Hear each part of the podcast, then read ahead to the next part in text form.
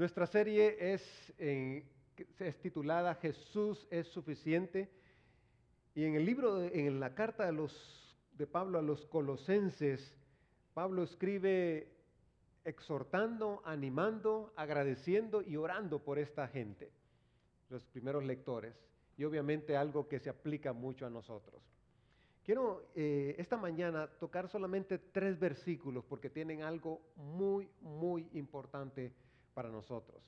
Así que el primer, eh, los versículos que voy a estar tocando es el capítulo 2, versículos del 8 al 10, y dice así, cuídense de que nadie los cautive con la vana y engañosa filosofía que sigue tradiciones humanas, la que está de acuerdo con los principios de este mundo y no conforme a Cristo. Toda la plenitud de la divinidad habita en forma corporal en Cristo y en Él, que es la cabeza de todo poder y autoridad, ustedes han recibido esa plenitud. Ahora, este mismo pasaje, por ser tan corto, quiero leerlo en otra versión que se llama Palabra de Dios para Todos. Y, y note la, el énfasis que hace esta versión. Dice así, ojo, no permitan a nadie usar la filosofía humana para ganarse su confianza y tomar control de ustedes. No se dejen engañar por gente que viene con ideas falsas que no significan nada. Esas ideas vienen de los poderes espirituales del mundo y de las tradiciones de los hombres. No vienen de Cristo. Todo lo que Dios es habita corporalmente en Cristo, incluso en su vida en la tierra. En Cristo ustedes están completos y no necesitan nada más. Me encanta eso. Pues Él es cabeza de todos los gobernantes y poderes. Ustedes no necesitan nada más. En Cristo están completos, no necesitan nada más. Pero hay personas, dice, que van a venir con filosofías nuevas, con ideas nuevas. Una filosofía es una idea, es una creencia, es una, una forma de pensar. Hay algunos que van a venir con filosofías nuevas tratando de convencerles a ustedes, pero dice eh, eh, aquí el apóstol Pablo, eso no es de Dios, eso no viene de Cristo. Toda la plenitud de la deidad, Cristo eh, es Dios, está diciéndonos. Toda la plenitud de, de la deidad reposa sobre él y ustedes gozan de eso también. En aquel tiempo había una filosofía llamada los gnósticos que trataba de, de po- poner a un lado la deidad de Jesús, haciéndole creer a estas personas que Jesús realmente no era Dios, que Jesús no era realmente el verdadero Dios. Y algunas personas estaban poniendo atención a esa filosofía. Y, esta filosofía decía, ustedes tienen que hacer algo más. Jesús no puede ser suficiente. Jesús no puede ser el único. Hay algo más. Hay cosas mayores, hay, cosas que pueden ser importantes. Jesús sí, pero hay algo más. Y, esa idea venía y corría dentro de la iglesia. Pablo está diciéndoles aquí, miren, esa filosofía no es, no es correcta. Y él da algunas razones. Porque esa filosofía, esa manera de pensar que es los gnósticos, no está bien. Les dice, bueno, lo que es es que es una filosofía vana y hueca, o sea, vacía, vacía. Por medio de huecas sutilezas, dice, o engaños vacíos. Se refiere a algo que es vano, que nos decepciona. Y la clase de desviación señalada por la palabra original aparece estar relacionada con la búsqueda del placer. Es decir, esta filosofía es hueca y solo busca el placer de aquellos que están promoviéndola. Esos falsos maestros, esas falsas personas que vienen y quieren cambiarte tu manera de pensar, pero lo que quieren es ellos el placer. La gente añora algo que les satisfaga. ¿No es cierto que hoy día también la gente añora algo que les satisfaga? Se parece mucho al tiempo de hoy. Y las buenas obras se presentan como la fórmula para obtener contentamiento. E- Esta filosofía decía, entre más cosas tú hagas, vas a tener más satisfacción, te vas a sentir mejor y vas a ser una mejor persona. Es lo que tú haces. Haz esto, haz esto, haz esto. No era tanto lo que tú eres como lo que tú haces. Entonces Pablo dice, esas son filosofías huecas, vacías, sin propósito. Pero también dice que hace algo. Lo que hace esta filosofía es que es engañosa, te engaña, te, te hace pensar como que está bien, pero no está bien. Y exalta las tradiciones humanas, dice Pablo. Lo que hace es exaltar las tradiciones humanas, es decir, que está basada en los rudimentos del mundo, indicando que sus principios básicos no son prácticas mundanas, se refiere a la actitud del mundo que intenta afirmar, yo lo haré, yo puedo hacerlo, no necesito a Jesús, no necesito tu ayuda, no necesito a Dios. ¿Quién necesita a Dios? Yo no necesito a Dios, dice, yo lo haré, yo lo puedo hacer. Ahora, eh, estimados hermanos y amigos, ¿no se parece eso a los tiempos de hoy? ¿No se parece eso? ¿No es muy parecido a, lo que escuchamos hoy? No necesitas una religión, no necesitas a Dios, no necesitas a Jesús. Tú puedes hacerlo. Cree en, en ti mismo. Tú eres capaz. Tú eres bueno para hacerlo. Tú eres buena para hacerlo. Tú eres el dueño de ti mismo. Esa es la filosofía de hoy también. Y estamos realmente absorbiendo aquí, viendo lo que, eh, los primeros lectores veían y estaban penetrando en la iglesia, pero estamos nosotros absorbiendo también eso, siendo absorbidos también aquí nuestra cultura por ideas semejantes. ¿Sabe cuál es el problema que tenemos hoy? El problema que tenemos hoy es que nos estamos alejando más de la esencia de los conceptos y principios esenciales de la palabra de Dios. Lo que antes era una moralidad que regía y era absoluta y nos regía y, lo, tomamos seriamente, incluso países, naciones como esta nación fundaron sus constituciones y sus eh, ideas, sus principios y sus reglas a través de principios absolutos, incambiables de la palabra de Dios, ahora ya no lo son. Ahora es tan sensible y tan frágil eso, que ahora ya no parece ser aquellas cosas que eran, por ejemplo, cosas como no matarás, era algo respetable. Aquello que era una verdad absoluta como no mentirás, ahora ya no lo es. Ahora es, eh, ya no confiamos en la palabra de la gente. Ahora es, es, cuestionamos lo que alguien dice, lo que un líder, sea político, sea religioso, cuestionamos lo que dice porque la verdad ya no necesariamente está en sus labios. ¿Y sabe qué es lo que está pasando? Lo que está pasando es de que están aquellas verdades absolutas que existían, que han sido eh, eh, verdades que han venido de parte de Dios, de parte de la palabra de Dios, por cientos y cientos de años, y que eran verdades que creíamos y que las absorbíamos y que para nosotros fallar en una de esas verdades era un asunto eh, difícil, ahora está cambiando. Ahora está cambiando nuestro mundo. Y esas son las filosofías huecas, vacías, sutilmente se están metiendo entre nosotros, están permeando, están penetrando en las iglesias y estamos cambiando la verdad absoluta por una verdad relativa. Ya no es lo que Dios dice necesariamente, sino es lo que tú piensas o lo que yo pienso. Y esa se convierte en tu verdad y mi verdad. Hace tiempo el concepto de la palabra tolerancia era un, concepto diferente. Tolerancia era que tú y yo podríamos tener diferencias, yo te acepto como persona, aunque no necesariamente esté de acuerdo con lo que tú haces, con tu estilo de vida. Si es un estilo de vida, por, eh, por ejemplo, si es un estilo, estilo de vida inmoral. Eso era tolerancia.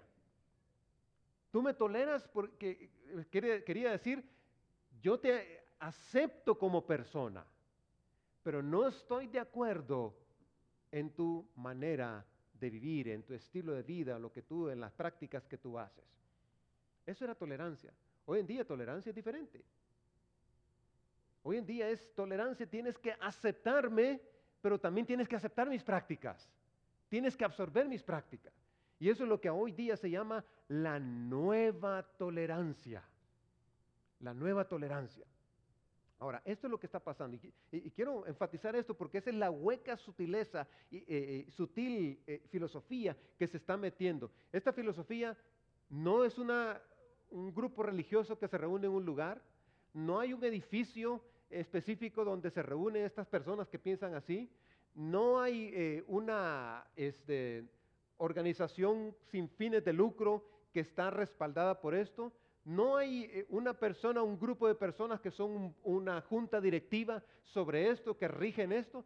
Sencillamente, esto es una, una filosofía sutil, engañosa, que empezamos a absorberlas, empieza a penetrar a través de la educación, las escuelas, a través de los anuncios comerciales, a través de las películas. Hollywood ha contribuido mucho en esto a través de la cultura en que vivimos y empieza eh, los tiempos empiezan a cambiar y a cambiar y sutilmente empezamos a cuestionar aquellas cosas y empezamos a absorberlas porque nos, nos engañan. Y entonces es lo, lo, que sucede acá. Esto es lo que hace la nueva tolerancia. La meta de la nueva tolerancia no es solo lograr la aceptación de las personas, que son diferentes o que creen o se comportan de diferente manera, sino forzar a todos los otros a aprobar y participar en sus actitudes y en sus actividades. Ahora, esta corriente que se llama ahora la nueva tolerancia está palpable ahora en las escuelas. Una maestra, un padre, una mamá de familia, madre de familia, en San Francisco, dijo así, los, los eh, maestros quieren que nuestros hijos sean libres en su manera de pensar, pero cuando mi hijo eh, en la escuela dijo que él quería obedecer a sus padres y a Dios, lo trataron de intolerante. Lo trataron de que es una persona que no sabe tolerar a los demás. Eso es la nueva tolerancia. Tú tienes que supuestamente ser libre para pensar, pero tienes que estar de acuerdo con lo que otros piensan, sea moral o sea inmoral. ¿Por qué? ¿Qué es lo que está pasando? Lo que está pasando es de que esta, esta corriente que se llama la nueva tolerancia no acepta que haya verdades absolutas. Una verdad absoluta es una verdad que no cambia, hermanos. Cuando Dios dijo, no mentirás, eso no cambia. Eso no cambia. No cambia a través de las circunstancias, no cambia a través de, las edades, no cambia, no cambia, sencillamente es una verdad absoluta. No mentirás porque Dios es verdad. Dios dijo, no matarás, eso es, eh, eh, eso es, Dios lo considera un pecado. Es una verdad absoluta, Dios es vida. Y por eso Él dice, no quiero que mates. No cometerás adulterio, eso es una verdad absoluta. Adulterio es adulterio, no importa las circunstancias, adulterio es adulterio. Entonces, la, nueva tolerancia dice, mm, está bien, eh, eso fue en otro tiempo, pero ahora no. Ahora estamos viendo tiempos diferentes. Y estas son algunas de las afirmaciones que hacen los que van en esta corriente. Dicen así, nadie tiene derecho a decirme lo que es bueno o es malo. ¿Ha escuchado eso? Otros dicen, no puedo decirte lo que es bueno o malo, tú debes decidirlo por ti mismo. ¿Sabe qué está diciendo? Lo que tú decidas va a ser bueno o va a ser malo. Lo que tú decidas. Imagínese, usted le dice a sus hijos, hijo, pues lo que tú decidas es bueno, lo que tú decidas es malo. Tengo el derecho a hacer lo que desee mientras que no dañe a nadie más. Oh, no tiene una verdad absoluta. ¿Qué está diciendo esta filosofía? Yo puedo hacer lo que me da la gana. Si no te eh, involucro a ti, si no te estoy lastimando a ti, puedo hacer lo que me da la gana. ¿Será que eso es lo que queremos en nuestra sociedad, en nuestro mundo? ¿Será que eso es lo que Dios quiere? Otros dicen, tienes que hacer lo que creas que es bueno, lo que creas que es bueno. ¿Cree usted que un adolescente puede estar seguro de lo que es bueno? Algunas veces no, algunas veces sí. Esos serán los valores morales que tus padres te enseñaron, pero mis padres me enseñaron algo diferente. ¿Ha escuchado eso? Eso es tuyo, es que tus padres son anticuados. Hoy vivimos en una sociedad moderna. Otro es, mira, eso es tu opinión, pero no la mía. Y basado en estas ideas, esta corriente sutilmente está haciendo a un lado la verdad absoluta de Dios, la verdad absoluta que, que, rige nuestra moralidad, y nos empieza a apartar y a decirnos y a cuestionar nuestra verdad absoluta o la verdad absoluta de Dios para convertirla en una algo que se llama la verdad relativa.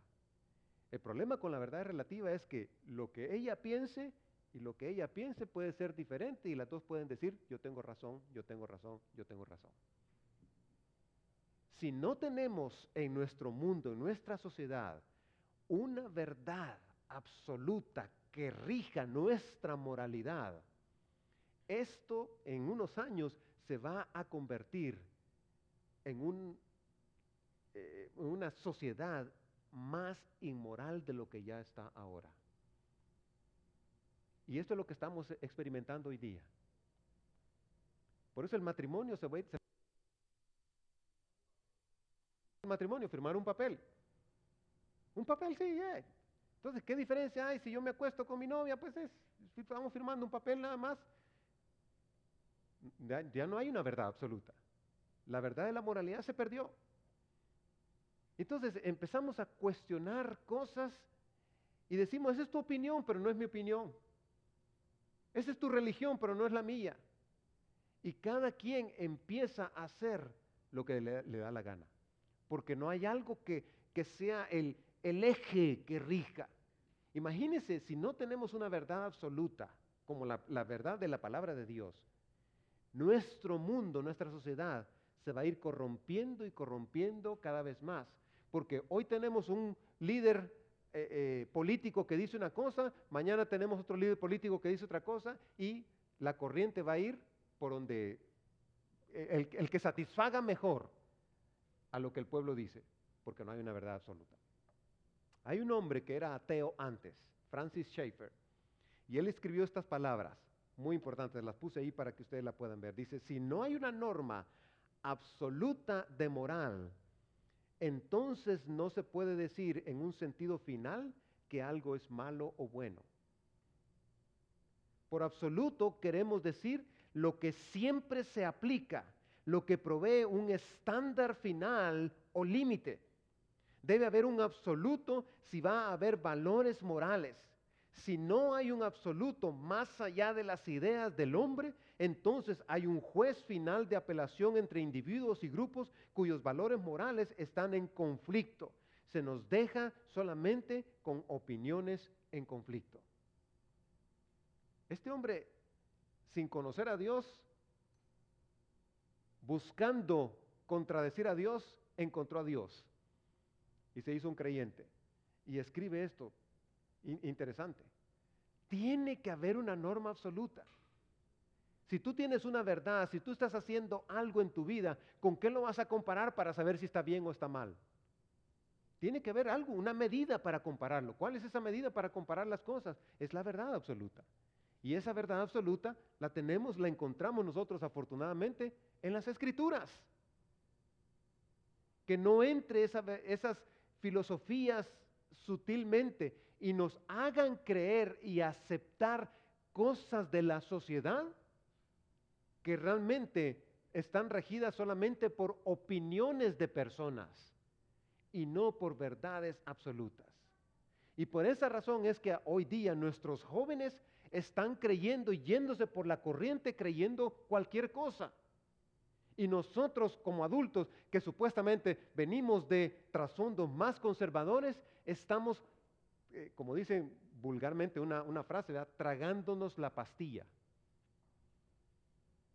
Y aceptamos todo. Oh, no, si mi hija, sea, pobrecito, se quiere cambiar de sexo. No hay una verdad absoluta para eso, para nosotros, para nuestra sociedad. No, él está haciendo así. Él tiene su razón, esa es su opinión, esa es su vida y él puede hacer con su vida, ella puede hacer con su vida. Y empezamos a, cuestionar y a dudar ¿Y sabe qué es lo que pasa? Lo más terrible de esto es que estamos yendo hacia la deriva, hacia el barranco de la inmoralidad. Y entonces más cosas van a venir.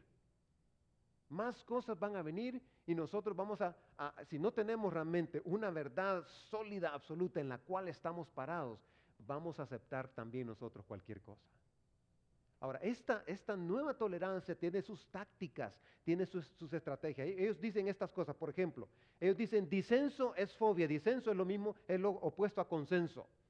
Si usted difiere de ellos, eso es fobia. Su táctica es rotular negativamente de fobia a cualquier disenso objeción. Si tú objetas a esas personas, dicen, no, tú tienes fobia, ¿eh? tienes homofobia. Descontento es odio. Tú no estás contento con eso, bueno, entonces quiere decir que tú lo odias. Si estás descontento con ellos, eso lo califican de hostilidad, de odio, de crueldad y prejuicio. Ah, no te gusta, eres un prejuicioso. Eso es lo que dicen ellos. Sencillamente porque tú no estás contento con eso. La convicción la miran ellos como fanatismo. Ah, lo que pasa es que tú eres un fanático de esa religión. Tú eres un fanático de Jesús. Tú eres un fanático de la Biblia. Ellos ven a una persona que tiene convicciones con sospecha o con desprecio. Los credos, oraciones o símbolos cristianos son discriminatorios, dicen ellos. Así lo miran. Ellos ven estas cosas como discriminatorias, son vistos como un esfuerzo de una cultura dominante, en este caso el, el cristianismo, para discriminar contra otras culturas y fe. Y creo que esto es crucial para nosotros en el sentido de que si tú no estás bien aferrado a la palabra de Dios, a tu fe cristiana, y si tú consideras que Jesús es bueno, pero hay algo más, entonces tú tienes conflicto. Tú tienes conflicto entonces con tu verdad. Si Jesús no es suficiente, si Jesús no es el todo, entonces hay un conflicto en eso. Entonces e, esta filosofía está permeando, está penetrando y está haciéndonos creer a nosotros que, ah, sí, tal vez las cosas, los tiempos han cambiado. No, las verdades absolutas no cambian. No cambian. Si no tendríamos que tener entonces otra, otra norma que no sea la Biblia. ¿Por qué seguimos predicando la Biblia? Porque seguimos creyendo que la palabra de Dios es la verdad, ¿cierto? Ojalá que tú lo creas. Y si tú no lo crees, bueno, tienes tiempo para meditar en eso después del servicio. Te, invito a que reflexiones. Así que es importante. Y la, la otra cosa, otra táctica de ellos es la segregación selectiva, es justicia. Ellos promueven una nueva ola de segregación y división entre líneas étnicas y culturales. La discriminación y la segregación selectiva no solamente son tolerables, sino también ellos la recomiendan. Si la discriminación o la segregación favorece a un grupo minoritario sobre la llamada cultura dominante, entonces hay que favorecerla, dicen ellos. Y ese es el problema. Ahora, Pablo hace tantos años nos estaba advirtiendo desde antes que filosofías huecas, vacías, pueden penetrar la vida de la iglesia. Si la iglesia de hoy, hoy día, siglo XXI, no está afirmada y consolidada en las sagradas escrituras, la verdad absoluta de Dios, y cree eh, eh, concienzudamente y afirma la verdad absoluta de la palabra de Dios, si no hace eso la iglesia de hoy en día, vamos a perder la iglesia también. Y vamos a tener una iglesia inmoral. Vamos a tener una iglesia sin, eh, sin solidez, sin, sin base, sin fundamento. Vamos a tener una iglesia donde Cristo va a ser una parte del todo, pero no el todo. Vamos a tener una iglesia donde Jesús no va a ser suficiente, hay algo más. Si tú estás realmente convencido de que Jesús es suficiente, entonces tienes que tener tu verdad afirmada en la verdad absoluta de Dios. No mentir es no mentir. No matar es no matar. No cometer adulterio es no cometer adulterio. No cambia, eso no cambia. No codiciar no tener avaricia, Son verdades que Dios nos ha dejado. Donde eh, dice que el hombre tiene que ser fiel a su esposa. Donde dice que debemos eh, alejarnos de la fornicación. Porque eso es lo que deteriora la moral de nuestra sociedad. Ahora, Pablo continúa diciendo aquí en este pasaje, dice, toda la plenitud de la divinidad habita en forma corporal en Cristo. Y en Él dice que es la cabeza de todo poder y autoridad. Ustedes han recibido esa plenitud. Entonces Pablo está diciendo, mire, Jesús es Dios, porque esa palabra deidad tiene que ver con la, deidad, eh, eh, la presencia de Dios, pero también la divinidad de Jesús. Cuando dice toda la plenitud de la deidad, en Cristo reside la totalidad de los poderes y los atributos divinos. Jesús es Dios. ¿Por qué lo está afirmando? Porque los gnósticos decían, no, no, Jesús realmente no es Dios, como algunas religiones lo hacen hoy día, como esta filosofía de nueva tolerancia lo hace hoy día. La palabra deidad significa la esencia de Dios y esto enfatiza la deidad de Cristo. Jesús es Dios. Pero dice también Pablo, ustedes han recibido esa plenitud. ¿Será que somos dioses también? No, no está diciendo eso. Su plenitud de vida proviene de la plenitud de Cristo y participan de la naturaleza divina por medio de Cristo, porque de su plenitud tomamos todo eh, y, y gracia sobre gracia, dice la Escritura. Es obvio que esto no quiere decir que los creyentes llegan o se convierten en dioses, sino simplemente que comparten algo de Dios, algo de Él. Y podemos nosotros ser como Cristo, en el sentido de nuestro carácter puede cambiar, nuestra manera de pensar puede cambiar, podemos ser moldeados por Cristo. Ellos, dice, tienen y comparten la bondad de la naturaleza de su ser. Es el, el ser divino, el quién es Dios. Entonces, todo depende de quién es Jesús para ti esta mañana. Todo depende de qué significa Jesús para ti. Todo depende de qué significa realmente el Dios del universo que mandó a su Hijo Jesús a morir en la cruz del Calvario, resucitó por tus pecados para darte vida. Todo depende de quién es Él. Si Él no es suficiente, si tú, si tú crees que hay algo más, entonces tienes problemas. Pero si estás convencido que Él es la verdad, que Él es suficiente, que Él puede cambiar tu vida, que Él puede transformar tu ser, que Él puede cambiar tu manera de pensar, aún con la filosofía y la corriente que se, eh, que se promueve en este mundo, pues estás en buenas manos. Y te puedo asegurar que Dios va a prosperarte y va a bendecirte. Así que todo depende cuál es tu verdad. Todo, todo depende quién es Jesús para ti.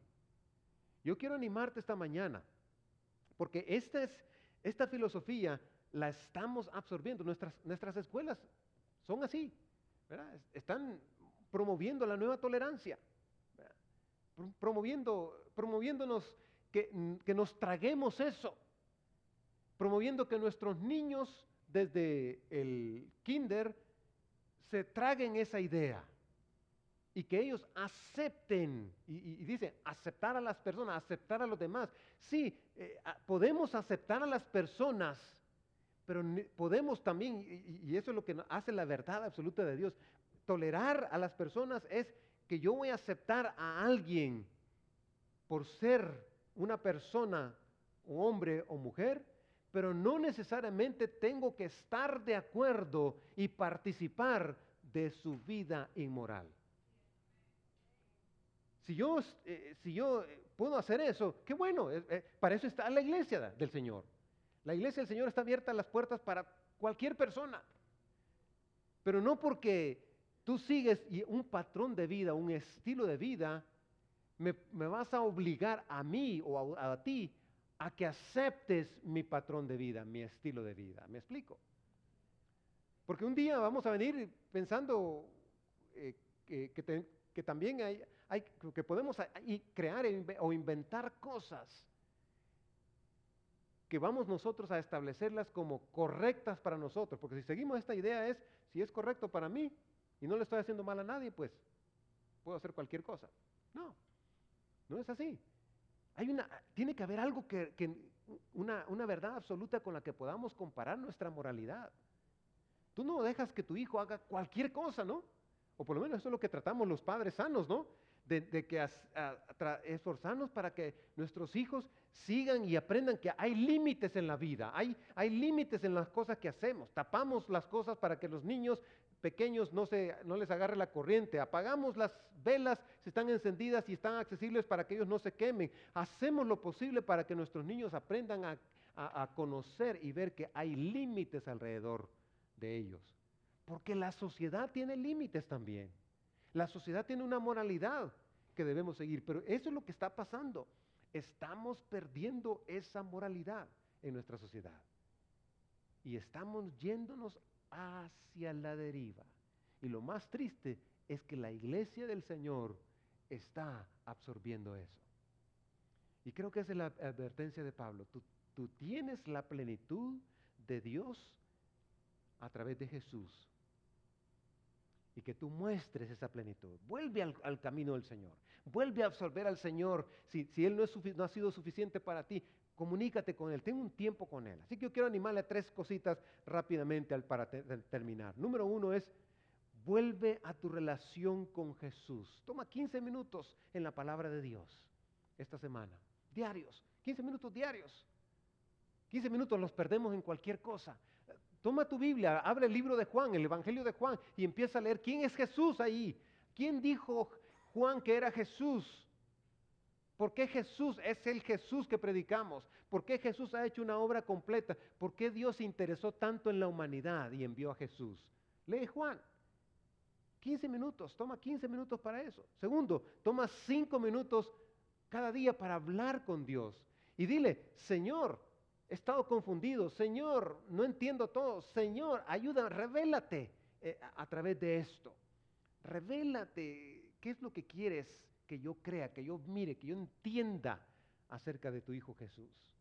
Y tercero, esta semana quiero animarte a que si la escritura dice que tenemos la plenitud del Señor, que tú sirvas a alguien para mostrar la plenitud de Dios en ti. Estas personas que siguen esta filosofía de la nueva tolerancia necesitan ver a Jesús a través de los que dicen que siguen a Jesús. Si tú eres un seguidor o una seguidora de Jesús, esta semana sirve a alguien, toma un tiempo, piensa, alguien que no te va a pagar, alguien que no te va a recompensar. Piensa en una persona a quien tú puedes servir, hacer un acto de servicio pequeño o grande y hazle ese servicio.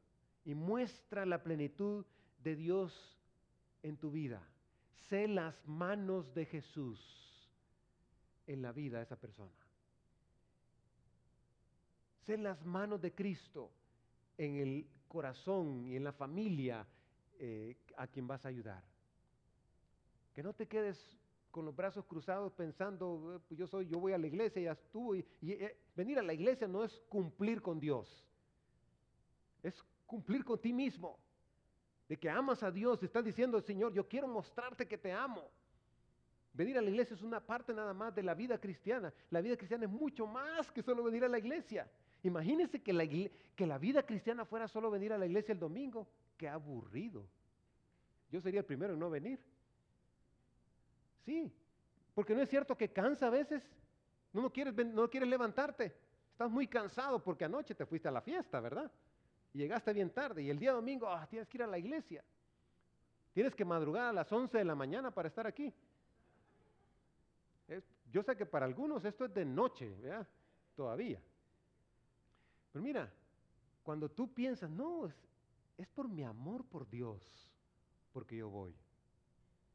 Es porque amo tanto al Señor que dio su vida por mí, que hizo el trabajo completo, que no, no se dejó abrumar por las circunstancias, eh, no, eh, eh, no, no él, él, quiso, quería cumplir el plan de Dios y me amó tanto que murió por mí y dio su vida por mí. Venir a la iglesia es un acto de agradecimiento nada más. Ofrendar es un acto de gratitud a Dios. Dios no necesita tu dinero. Dios necesita tu corazón, quiere tu corazón. Pero si tu corazón es materialista y no quieres dar, entonces tienes problemas, tu verdad no está bien. No has conocido al verdadero Jesús que Él dio su vida. Su vida, Él dio su vida. No una limosna, Él dio su vida. Entonces cambia la perspectiva y eso es, eh, ¿por qué me levanto temprano? Porque para venir a la, iglesia a adorar a Dios, porque estoy agradecido con Dios. ¿Por qué quiero participar en la comunión con otros hermanos? Porque Dios ha hecho tanto por mí. ¿Por qué quiero hablar a otros de Jesús? Porque Él ha hecho tanto por mí. ¿Por qué vas a ir a servir esta semana a alguien?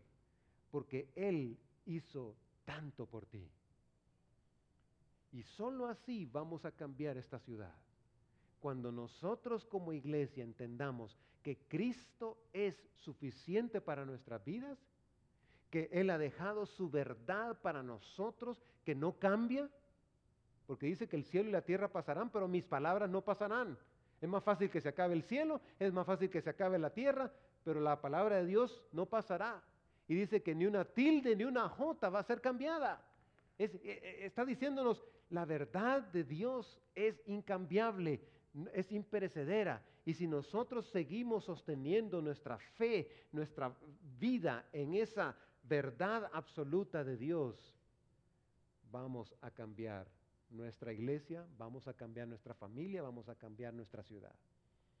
De lo contrario, nos vamos a absorber esta ola, porque esta es una ola grande, esta nueva tolerancia es una ola grande que nos está absorbiendo. Hasta en las caricaturas de los niños se puede ver esto. Hasta en las caricaturas, las películas.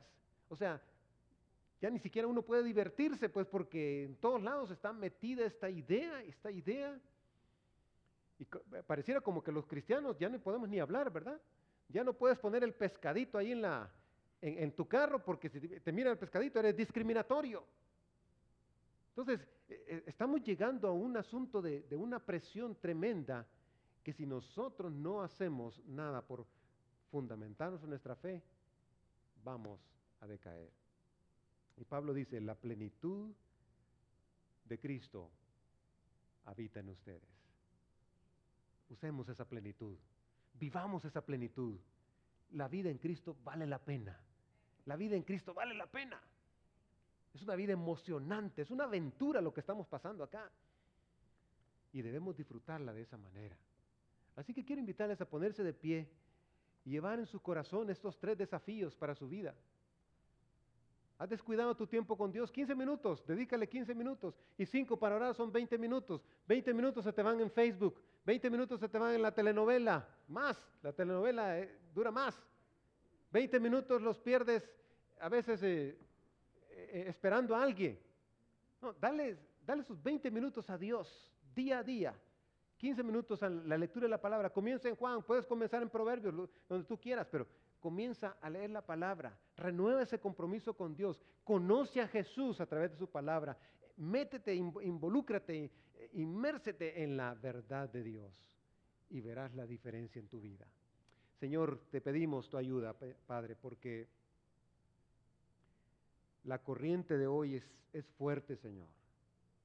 Está atrapando a nuestros niños, está atrapando a nuestros jóvenes pero atrapa también a nosotros, los adultos, que pensamos que estábamos seguros, Señor.